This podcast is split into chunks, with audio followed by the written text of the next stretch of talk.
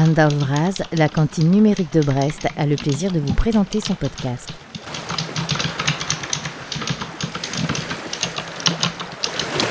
À l'occasion de la parution de Mona Lisa disjoncte de William Gibson, nous recevons Marion Mazoric, créatrice des éditions Au Diable Vauvert. On parle du long processus qui a conduit à cette nouvelle traduction par Laurent Kissy d'une trilogie fondatrice du cyberpunk. L'éditrice évoque aussi comment ces romans sont à penser non seulement en tant qu'icône d'un genre encore sous-coté de la littérature, mais encore, et même davantage, comme une métaphore d'un chemin que prenait le monde au moment de leur écriture. Si juste à l'époque que beaucoup le lisent aujourd'hui comme une prophétie. On parle encore de l'édition indépendante, et en particulier du Diable, avec ses choix et ses paris, ses couvertures, ses résidences d'auteurs, et on évoque Neil Gaiman, Octavia Butler, Pierre Bordage, James Morrow, Poppy Bright et bien d'autres. Bonne écoute. Marion Mazoric, bonjour. Bonjour. Vous êtes la créatrice euh, des éditions Au Diable Vauvert. Euh, c'est des éditions qui, qui, ont un peu plus de 20 ans maintenant? C'est ça, 22 ans. 22 ans euh, en 2022. Et euh, elles ont la particularité de, ne pas être parisiennes, ce qui est toujours rare. C'est vrai, on est, installé en Camargue, au milieu des taureaux et des chevaux, et un espace pas du tout euh, cyberpunk. Mais il euh, y a des connexions en fait. Hein. C'est les pop cultures, les connexions. Ici, on est en pleine culture populaire et on est indépendant.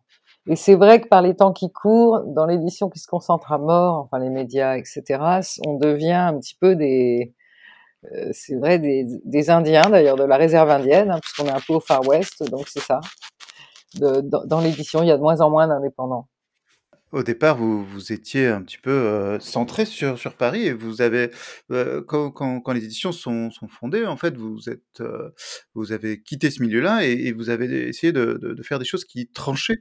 Euh, je pense par exemple aux, aux couvertures hein, mémorables qui, se, qui, qui à l'époque, voilà, de, de table de, de table de libraire qui parfois était un petit peu triste. Là, tout d'un coup, on avait quelque chose de très flashy qui tranchait. Ouais, c'est vrai, tout à fait. Non, l'idée c'était de, de quitter Saint-Germain-des-Prés, d'aller au Diable Vauvert, faire des choses euh, justement un petit peu nouvelles et en particulier, bah oui, les couvertures. Bon, on revendiquait le, catalogue naissant d'une maison qui s'intéressait à des, grands écrivains nés sur le, dans les pop cultures, quoi. Bon, évidemment, Gibson en est un, super exemple. C'était même un, fleuron du catalogue dès le début. Et donc, euh, on voulait marquer cette différence. Et donc, je suis allée chercher, mais vraiment délibérément, en fait, des, couvertures et des formats de livres, c'est-à-dire avec la, euh, la souplesse aussi de ces livres-là, qui sont de ce qu'on appelle du trade paperback anglais. D'ailleurs, c'était quoi les couvertures de Welsh, les couvertures des auteurs qu'on allait publier, hein, qui me qui m'intéressaient, et très flashy, très dans le monde contemporain. Donc, il y a vraiment un message qui est le livre, c'est pas de la couverture blanche, c'est tout de suite euh, un univers d'écrivain dans lequel vous avez envie d'entrer, quelque chose de très invitant, et puis de un produit de tous les jours, quoi. C'est quelque chose de très souple, euh, de désacraliser le livre et d'en faire un produit joyeux. Et surtout, chaque livre est un univers, donc chaque livre sa couverture, pas de maquette unique. Et on était parmi, en fait, on a été un des premiers éditeurs à sortir de la maquette unique, qui est un truc français hein, qui se fait pas ailleurs. Et donc ça a marqué une différence et ça s'est vu et et c'est vrai qu'on a, on a eu tout de suite euh, des lecteurs et ça, ça a bien fonctionné d'entrée. On était un petit peu, maintenant on a été évidemment attrapé par euh, tout le monde parce que l'époque, euh, l'époque le veut quoi. Mais on était un petit peu, un petit peu en, en avance. Bah, quand une idée est bonne, autant, autant qu'elle soit partagée. Exactement vous inviter aujourd'hui pour, euh, pour parler euh, en fait de, la sortie du, dernier volume de, de, la trilogie Sprawl de, de William Gibson, euh, de la réédition, enfin, de la retraduction euh, de, de, cette, de cette trilogie. Euh, qu'est-ce qui, qu'est-ce qui motivait ce, ce, cette retraduction? En fait, cette retraduction, ce c'est une motivation ancienne, parce que quand j'ai découvert euh, neuromancien. Donc à cette époque-là, je travaillais aux éditions J'ai lu. J'étais jeune éditrice et j'avais la chance d'être aux côtés d'un pape des pop culture en France et de l'underground et des comics et de la SF qui s'appelait Jacques Sadoul. Et donc c'était un, un, grand monsieur qui a une collection énorme et qui connaissait tout ça par cœur. Et quand j'ai lu, il m'a donné à lire euh, Neuromancien, et puis les nouvelles aussi de William Gibson, j'ai été emballée, et je suis revenue en lui disant, mais c'est formidable, et puis qu'est-ce que c'est beau, la traduction est géniale, euh, j'adorais cette langue assez punk, justement, assez orale. Et là, Sadoul, qui était un pince sans rire, m'a dit, Mademoiselle Mazori, cette traduction est peut-être très belle, mais elle n'a qu'un lointain rapport avec l'original. Ah bon, lui ai-je dit. Et Bonnefoy, c'était un traducteur euh, très... Euh, la traduction, avait été faite donc par Bonnefoy, peut-être à la découverte, dans la première édition. Et c'était un traducteur très reconnu. Et puis Gibson, c'était surtout le leader du cyberpunk. Donc il a une langue punk et assez orale. Enfin, je trouvais ça tout à fait raccord. Et c'est là m'a, Sadou m'a expliqué, bah, d'abord m'a du coup invité à aller voir l'anglais. Et ensuite, j'ai suivi les, textes de Gibson en anglais. Mon anglais s'étant amélioré. Et effectivement, on était loin du, assez loin du texte. Alors c'était une très bonne traduction, mais qui correspondait davantage à une époque et à ce qu'on attendait du cyberpunk qu'au style réel de l'auteur. Et puis toute l'évolution ultérieure de Gibson a montré. Du coup, moi, j'avais cette, euh, c'était une de mes premières leçons d'édition. Donc, quand j'ai créé le Diable avec William Gibson au cœur du catalogue, j'avais cette idée que quand même, on... et d'ailleurs, les traducteurs des dernières œuvres étaient beaucoup plus conformes, faisaient un travail beaucoup plus conforme au, style réel de Gibson et, qui évoluait de plus en plus dans un style en fait très assez poétique, une poétique, des visions poétiques. Euh, et c'est un style qui était parfois assez complexe. Oui, et très, très surréaliste en fait, euh, dans plein d'aspects. Et qui embrasse plusieurs niveaux de compréhension en même temps, de sensations, de faits réels, qui est assez elliptique aussi. Et une langue euh, parfois très élaborée justement dans ces domaines, dans ces dimensions techniques. Donc, euh, donc c'était un vieux souhait d'éditrice de, de se repayer la, la traduction de Gibson. Sauf que bah, c'est difficile à faire quand d'une part la traduction originale et le fait d'un bon traducteur et, qu'elle que ce n'est pas une mauvaise traduction, c'est plutôt une question d'époque. Et d'autre part, quand euh, bah, c'est très cher de refaire une traduction pour, un livre déjà sorti, donc a priori c'est ce qu'il faut pas faire en premier, c'est un danger majeur économique. Et euh, donc vous avez vous avez choisi en fait euh, Laurent Kessy euh, qui lui-même est auteur, et qui aussi est connu pour son travail de traduction, par exemple, celui de l'œuvre de de Philippe Cadic, hein. qu'est-ce qui c'était quoi la rencontre entre entre Gibson et Kessy? Alors la rencontre entre Gibson et Casey, pour ce que j'en sais, je pense que Gibson, c'est un des auteurs qui a formé euh, le, traducteur, auteur, lecteur euh, Casey, donc pour lui c'est une rencontre fondamentale. Et d'ailleurs c'est comme ça que, notre rencontre s'est faite parce qu'il nous a tout simplement écrit au diable.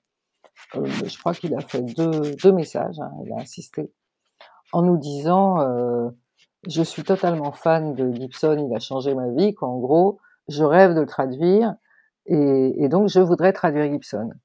Alors nous, à cette époque-là, dont je vous ai expliqué le rapport à la traduction de Gibson, il y a eu plusieurs traducteurs sur Gibson. À l'époque de J'ai lu, c'était Philippe Roire, qui était un traducteur euh, qui était à la fois compétent, mais qui avait une langue assez euh, classique. Et, puis, euh, à cette époque-là, je pense qu'on on payait pas assez les traductions, même si c'était une bonne traduction aussi, mais euh, on, les paye plus cher aujourd'hui aussi pour donner le temps aux traducteurs de faire des super bonnes traductions. Quoi. Et à cette époque-là, en poche, bah, les budgets étaient moins grands parce que ces auteurs étaient cantonnés aux poches. Donc, si vous voulez, les budgets de traduction étaient serrés, les traducteurs devaient aller vite aussi pour. Euh, et alors vite, ça ne veut pas dire qu'ils traduisaient pas bien, mais ça veut dire qu'on on n'avait pas le temps de se poser des questions. Et ça, de toute façon, moi, comme éditrice j'ai lu, on, faisait de la production quand même de, masse, hein, avec euh, plusieurs livres par mois. On n'avait pas le temps, au, format du poche, au tarif du poche, au rythme des collections de poche, de se poser des questions littéraires sur un texte. Et donc on prenait euh, des traducteurs bons, mais qui étaient un petit peu tout terrain. Au Diable Vauvert, moi, alors pour le coup, euh, c'est une maison où justement on donne le temps de faire autrement. Quoi. On fait du sur-mesure pour chaque bouquin. Donc l'idée, ça a toujours été de trouver plutôt d'ailleurs des écrivains que des traducteurs, c'est-à-dire non pas des, pas avoir une approche technique de la traduction, mais aussi une approche euh, euh, euh pleine d'âme, en fait, hein, tout simplement, une approche artistique.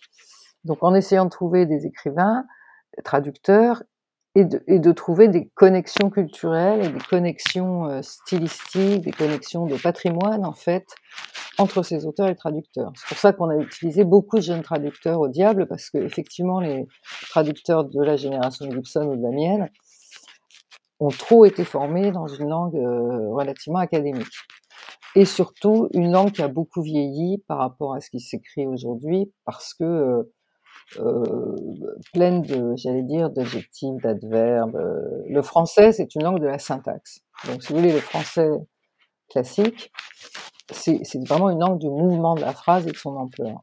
Alors que l'anglais, c'est au contraire une langue de la nomination où tout est très court. D'ailleurs, il y a des coefficients d'augmentation de l'anglais vers le français, on compte 15% de plus pour dire pour traduire une phrase anglaise en français.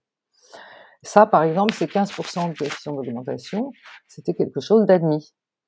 Et moi, c'est quelque chose que j'ai pas admis. C'est-à-dire que je je maintiens, parce que je je crois aux ressources de la langue française, que si quelqu'un est dans la brièveté en anglais, il faut qu'on lui donne cette brièveté en français, quitte à travailler notre français dans ce sens-là, donc à oublier la rhétorique, à oublier et d'ailleurs, c'était, heu, ce qui faisait défaut à Gibson, c'est-à-dire que comme c'est une langue assez complexe, comme on l'a dit tout à l'heure, assez imagée, très poétique, il y avait plusieurs, hem, écueils possibles. Aller, bon, ce qu'avait fait Bonnefoy, c'est c'est très bien, très bref, très bien, mais c'est quand même, heu, une langue beaucoup plus orale que celle de Gibson et directe. Ou alors aller vers des ce qui était le cas sans doute des traducteurs, bah, à l'époque de J'ai lu, vers un français, heu, châtié, correct, heu, assez rhétorique. C'est pour ça qu'il nous f on a démarré au diable avec des jeunes traducteurs qui justement avaient une pratique du français liée à leur oralité et très influencée par l'anglais et nourrie d'œuvres différentes et donc la rencontre avec Laurent Caissier, elle est vachement bien tombée parce que moi je cherchais un traducteur pour Gibson et j'avais finalement toujours pas trouvé. J'avais trouvé un très bon traducteur, en l'occurrence, qui était Doug Edline, heu, très bon traducteur, éditeur lui-même, heu, c'est le fils de Manchette quand même, donc il a il a tout ce qu'il faut dans dans dans les gènes, heu, de littéraires, mais heu, lui, il était très occupé et je voulais, heu, petit à petit, bon, d'une part, traduire les nouveautés de de Gibson, mais je voulais aussi, j'avais toujours ce fantasme de refaire, heu, la trilogie neuromantique, comme on l'a appelée, qui est en fait, heu, dans sa première appellation, c'était la trilogie de la conur de la conurbe, mais on a changé ce mot de conurbe dans la traduction.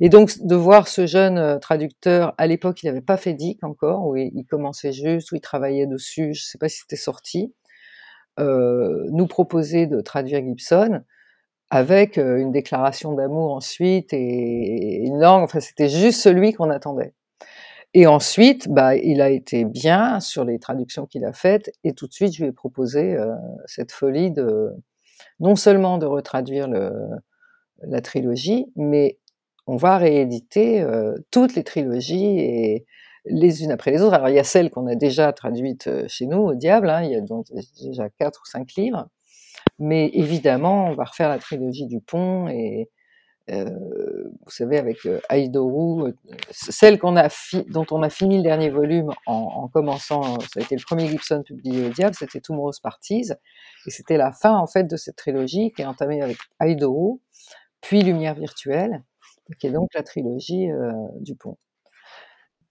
Ce que je trouve, particulièrement, adéquat, c'est la la relation entre, la manière de de faire de l'édition de de Au diable Vauvert qui qui est de d'essayer de de pas faire des des des ouvrages de les trop les caser dans un genre et heu et William Gibson qui lui-même sort de son propre genre puisque, heu, au départ, heu, on le catégorise comme, heu, comme de la science-fiction, de l'anticipation. Et puis rapidement en fait le le le on sait pas trop si c'est le monde qui rattrape Gibson ou Gibson qui qui s'aligne en fait sur le, heu, le le monde qu'il a qui évolue. Donc beaucoup de choses qu'il a entre guillemets «prophétisées» dans les années 80 ou du moins anticipées dans les années 80 deviennent finalement presque banal, presque normal, euh, 40 ans après. Et donc, son, le contenu de ses livres, ses histoires, euh, finalement, bah, deviennent de moins en moins anticipatrices, en tout cas euh, jusqu'aux deux dernières. Hein.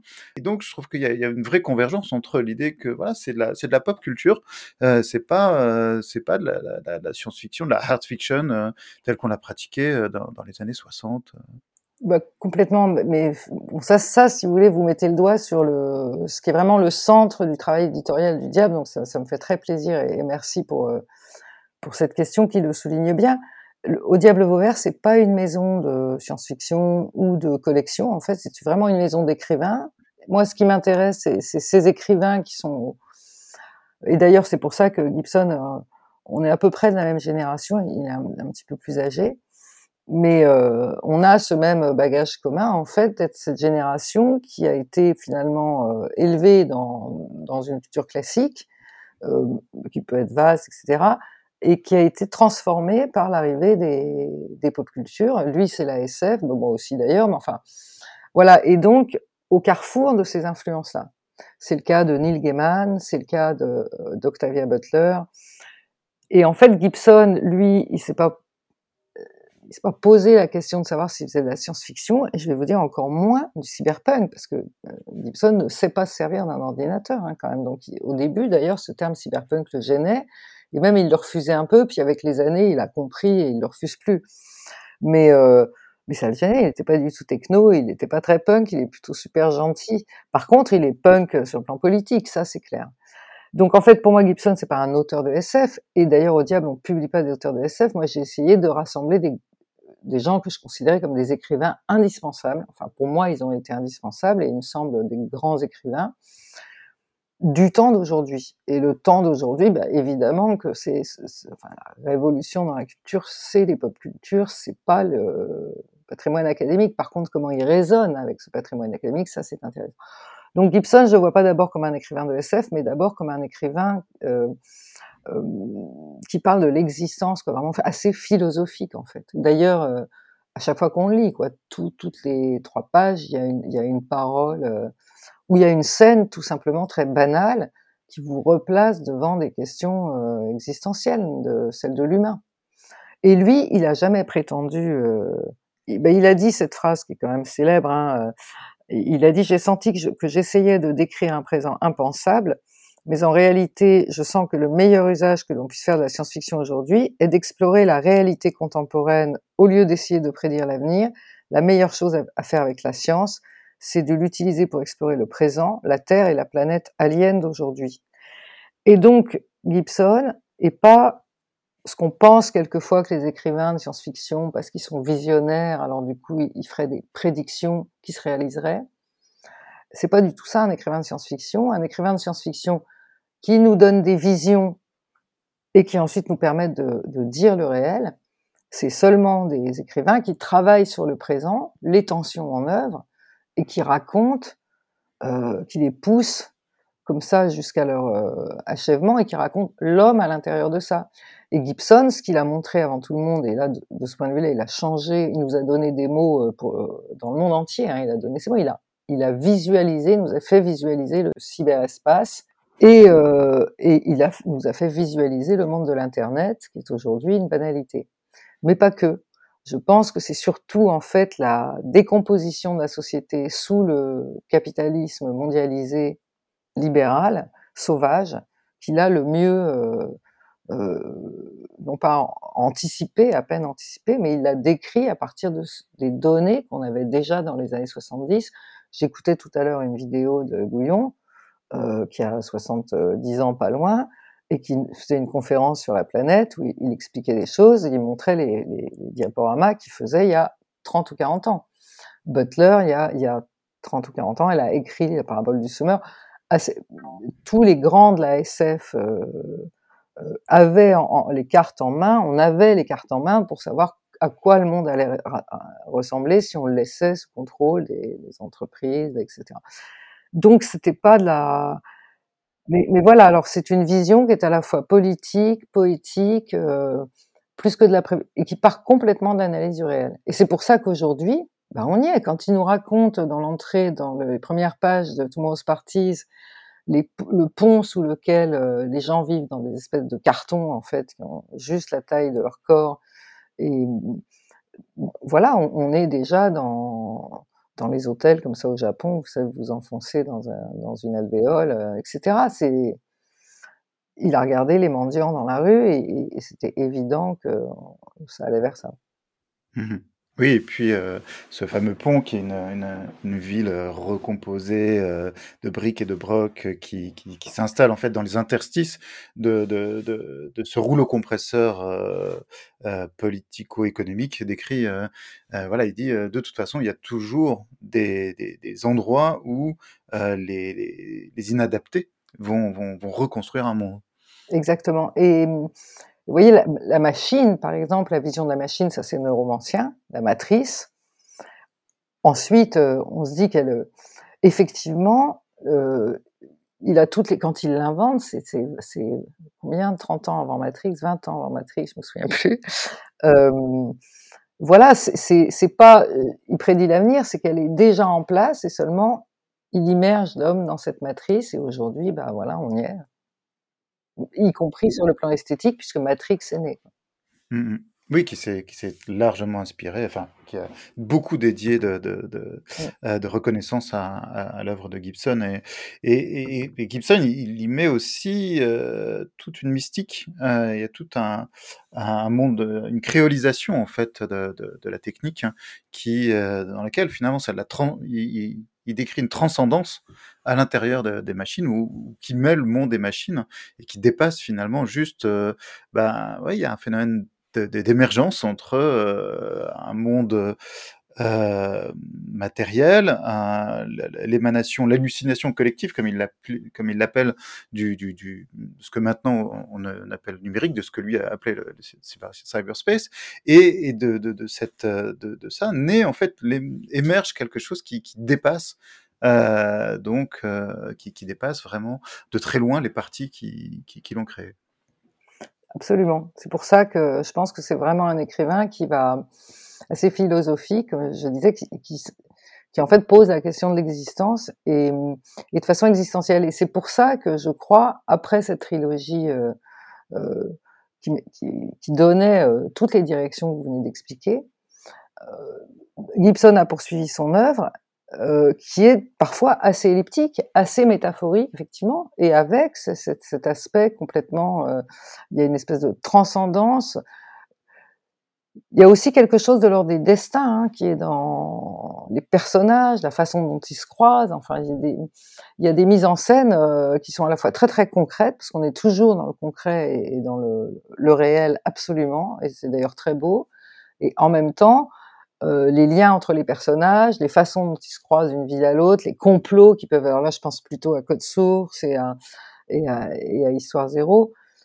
Le, ça fait des livres qui sont effectivement parfois assez mystiques et dont il faut accepter des fois le caractère un peu elliptique. D'où cette vision poétique s'en dégage. Alors c'est pendant, heu, 10 ans à peu près, heu, Gibson était moins lu. Alors il était lu pourquoi il était moins lu? Bah, parce qu'effectivement dans la production de science-fiction, c'était quand même assez, heu, intello, heu, pa un peu littéraire, et donc bah, c'était pas un grand lectorat qui le suivait en SF et puis il était suivi aussi par des grands fans de littérature étrangère, voire des lecteurs de David Foster Wallace. Il a un petit peu disparu non pas disparu, mais enfin son lectorat s'est un peu réduit et il est devenu un écrivain qu'on lisait entre initiés, assez spécialisé et dont on suivait plus trop l'œuvre. Le le Diable Vauvert a dès le départ, heu, fait des trouvé des pépites, hein, qui se sont révélées par la suite, hein, heu, ou qui étaient déjà, heu, assez, assez en vue, mais qui qui ont vraiment explosé et je on a évoqué, enfin vous avez évoqué, un peu plus tôt, Neil Gaiman, hein et c'est vrai qu'au début des années 2000, il il était pas inconnu, mais il avait pas du tout, du tout ce ce cette surface qu'il a actuellement. Il est partout. Ouais, enfin vous savez que c'est aussi bien pour Gibson que pour Neil Gaiman, il est partout, il faut penser, il faut prendre son petit Bourdieu de poche, heu, dans certains milieux, qui sont quand même des milieux, heu, lecteurs déjà, heu, aux consommateurs, heu, culturels assez geeks et éventuellement plutôt des esprits critiques sur le monde euh, qui est le nôtre, quoi. Donc, euh, ça définit quand même des espaces sociologiques qui grandissent. La meilleure nouvelle en ce moment, c'est qu'il y a vraiment une génération de jeunes qui sont en train de les découvrir, de très jeunes, hein, de 20 ans, 25 ans. Donc ça, ça fait vraiment plaisir et c'est, je pense, qu'il est en train de, je pense qu'il y a aussi des, il y a aussi des gens de l'institution qui sont en train de les découvrir, des amateurs de littérature étrangère.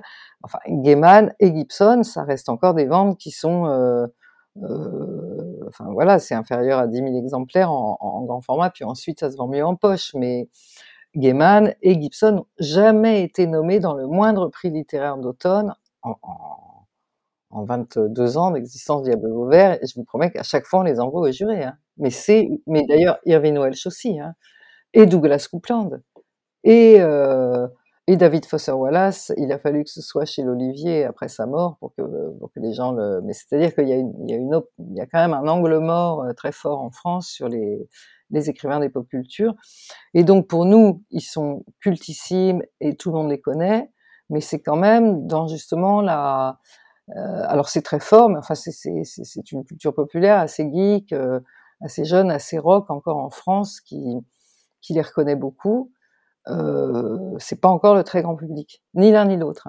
Alors, mmh c'est vrai qu'il est en train de se passer quelque chose avec la trilogie, euh, grâce, je pense, beaucoup à cet illustrateur génial euh, brésilien avec lequel on a fait les couvertures et qui, j'espère, va finir d'illustrer Gibson parce que c'est ça fait beaucoup. Mais alors, en fait, moi, j'ai créé la maison pour Gaiman, Gibson, Butler et Poppy Bright. C'était les mmh quatre et James Moore et James Moore.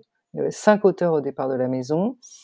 Et parmi les auteurs français, il y avait Ayerdal, qui n'avait jamais été publié en grand format, Bordage, qui commençait euh, avec un space opéra à la Talente, mais qui était euh, tout à fait important, mais qui était encore euh, personne à l'époque, quand même, il faut le dire. C'était des auteurs de SF, ils n'avaient pas de nom, quoi, si vous voulez. La SF était très méprisée.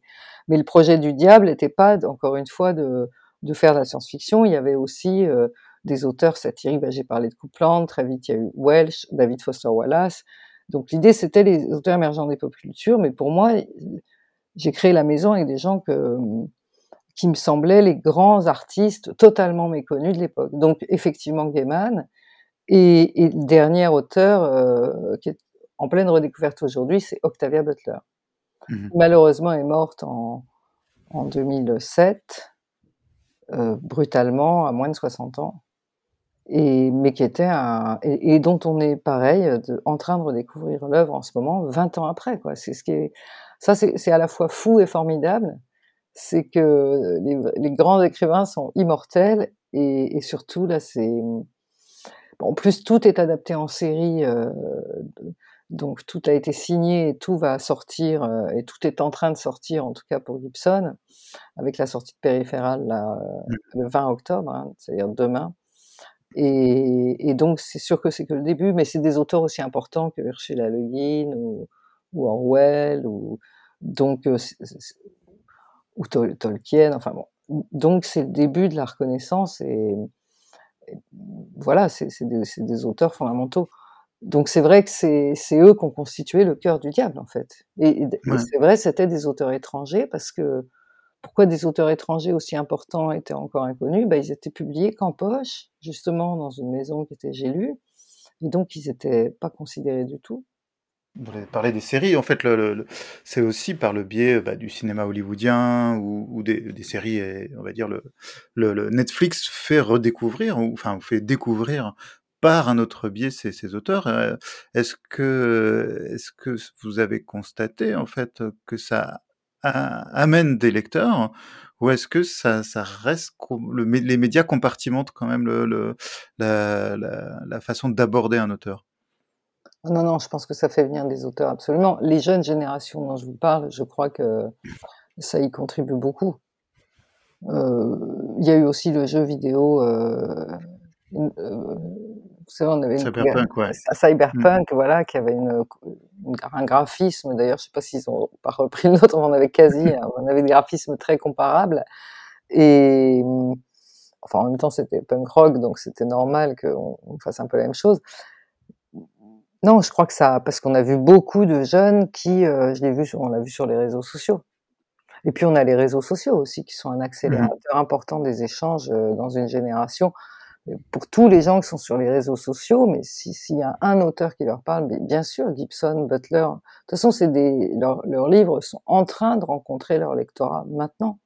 Pourquoi? Bah, parce que Butler pendant 20 ans, moi quand je parlais de la parabole du semeur, tout ça c'était trop noir, on n'avait pas le droit, si vous voulez, on n'était pas audible quand on disait le le monde va être ça. Pour Octavia Butler, il a fallu l'élection de Trump, qu'elle met en scène dans les 3 premiers chapitres de la parabole du semeur. En fait, elle met en scène l'élection d'un président, heu, qui est exactement Trump, un populiste, heu, vendu aux entreprises et cetera et qui s'appelle Donner et et c'est un copain de Trump. C'est-à-dire que le Donner en question, il est ami avec Trump qui est un personnage du livre et donc quand Trump a été élu, je me suis dit, heu, enfin voyant comment le monde accélérait, heu, sa son effondrement, parce que Butler c'est l'histoire, la parabole d'un effondrement du monde dans les modèles occidentales, sous l'impulsion des entreprises qui se mettent à posséder les humains, heu heu, en s'occupant de tout. Ils les esclavagisent complètement, ils s'occupent de leur salaire, de leur nourriture et et de leur logement et et en fait ce sont de nouveaux esclaves. Et donc ça engage, heu, un effondrement du monde. Et ce livre est un espèce de viatique de la résistance et de la survie dans notre monde effondré. Donc aujourd'hui, c'est un livre qui est qui est parce qu'en plus c'est un livre très lumineux et positif, parce que parce que le ce qui ce qui guide en fait, c'est l'empathie et l'amour. Et à travers un personnage, heu, qui est en pâte justement, qui est la petite fille d'un pasteur noir.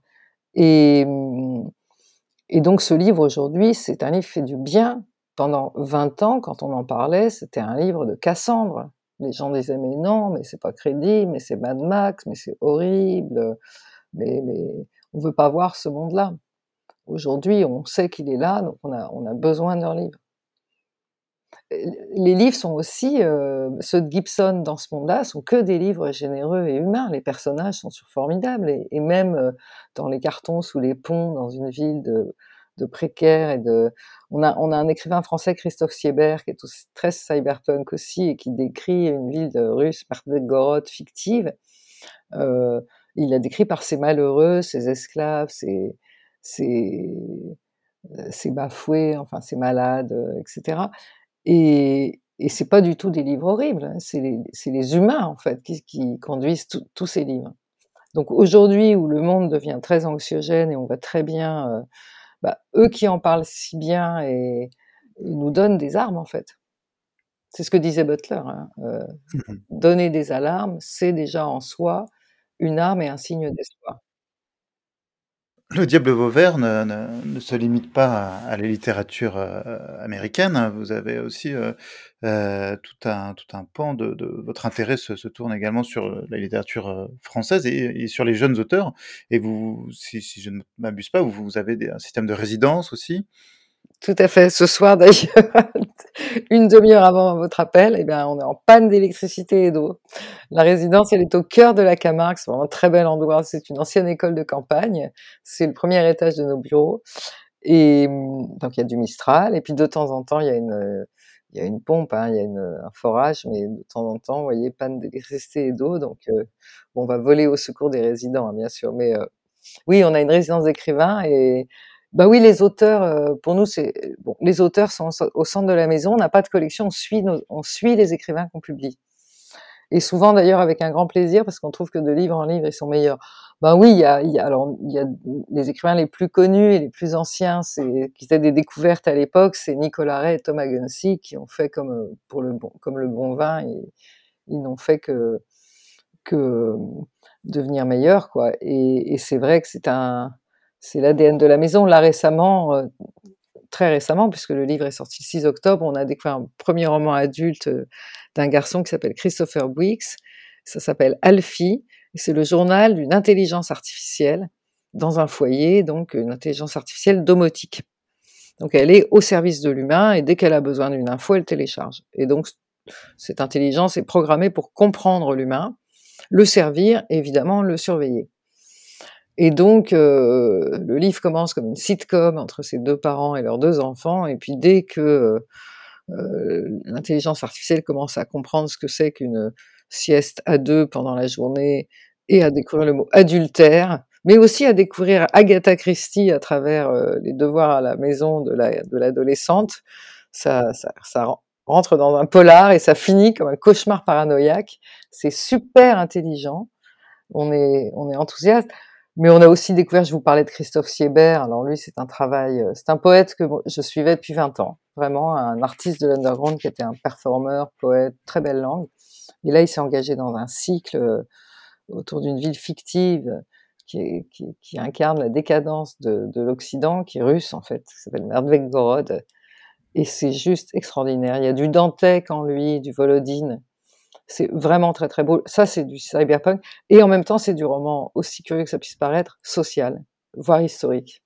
Et puis alors, il mélange... Euh, en fait, il nous raconte ce cycle... Euh, ça commence en 2000, par exemple celui qui va sortir se passe en 2000, mais, mais, mais, certains livres vont de 2000 euh, à, à, 2040. Enfin, il y, a, il y, a, aussi un vrai travail d'anticipation. Il brouille les frontières du réel et, et de ce qui est fictif, et c'est juste assez vertigineux. C'est vraiment bien. Et on a un troisième auteur, toujours un peu dans le champ de l'imaginaire, qui s'appelle Christophe Carpentier, qui avait publié chez POL. Et lui, là, il a sorti une espèce de... C'est vrai que moi, j'aime que les livres qui déplacent, en fait, les, mon paysage littéraire. C'est-à-dire que, que j'avais jamais lu. Et de ce point de vue-là, Christophe Carpentier, il a écrit L'homme canon et Carnum, où il met en scène, euh, dans une forme qui est presque théâtrale, euh, une société de demain. Mais c'est incroyable. Là, le Carnum, c'est l'histoire de deux de personnes qui montent une boîte de cannibalisme consenti. Si vous voulez, on peut acheter un, bout de fesse, un steak de fesse d'un humain qui l'a. Tout ça se passe de la meilleure façon, avec consentement. Ça rapporte beaucoup d'argent aux donneurs et en fait, c'est comme c'est un nouveau caviar la viande humaine. Donc ça affole justement le, les marchés. Et donc il, il écrit des contes et c'est formidable. Donc c'est vrai que la découverte d'auteurs, c'est, mais c'est pas euh, un auteur tous les X temps, c'est un par an, deux par an. Euh, mais par contre derrière, on, on, fait ça pour faire un vrai bout de chemin avec eux, quoi. Et si possible à vie, comme avec Nico ou Thomas ou bah, Fabrice Capizzano récemment dans un genre euh, très différent. Avec, euh, on vient de sortir son deuxième roman après La fille du chasse-neige. Et il s'appelle Le ventre de la péniche et c'est un roman euh, qui fait un truc anarchiste à la littérature, mais alors qui est drôle et, et formidable, qui marche bien d'ailleurs. Super. Pour revenir à Gibson, hein, quand est-ce que lui va revenir en France hein? Est-ce que vous avez l'intention de, de, le faire, euh, de faire voyager un petit peu? Tout à fait, mais il m'a demandé, euh, on en a beaucoup parlé, il y a eu le Covid en fait qui a tout perturbé. Et puis lui, il a eu des soucis de santé familiaux. Enfin bon, c'est pour lui voyager n'est pas du tout facile pour des tas de raisons privées, enfin personnelles. Et, et, donc on a raté son voyage qui était prévu parce qu'il a été annulé euh, euh, voilà au dernier moment. Ensuite il y a eu le Covid. Il est bon bah maintenant on va pouvoir enfin se reposer la question. Et là ce qui est évident c'est qu'il est tellement demandé, mais non ça a été vraiment dommage parce qu'on avait prévu, euh, il devait faire euh, des tournages, enfin une émission, il, avait, il avait un gros gros programme euh, donc, ce qu'il faut maintenant, c'est qu'on organise une, une venue euh, bien à l'avance avec lui et euh, en profitant d'un festival, essayer de faire. Donc, je sais pas encore quand, mais ce qui est évident, c'est que on va pouvoir en reparler quoi, maintenant que la crise du Covid est finie. Il pouvait pas voyager tant qu'il y avait des risques sanitaires. Marion Mazoric, merci beaucoup. Bah, merci, à, merci à vous. Hein. Je c'est très agréable de d'être interviewé comme ça par un, un, lieu qui s'appelle la cantine numérique. Je crois que c'est d'abord c'est assez gibsonien comme nom finalement. trouve ça formidable. Donc vive la Bretagne. Cet épisode touche à sa fin. Nous espérons qu'il vous aura intéressé.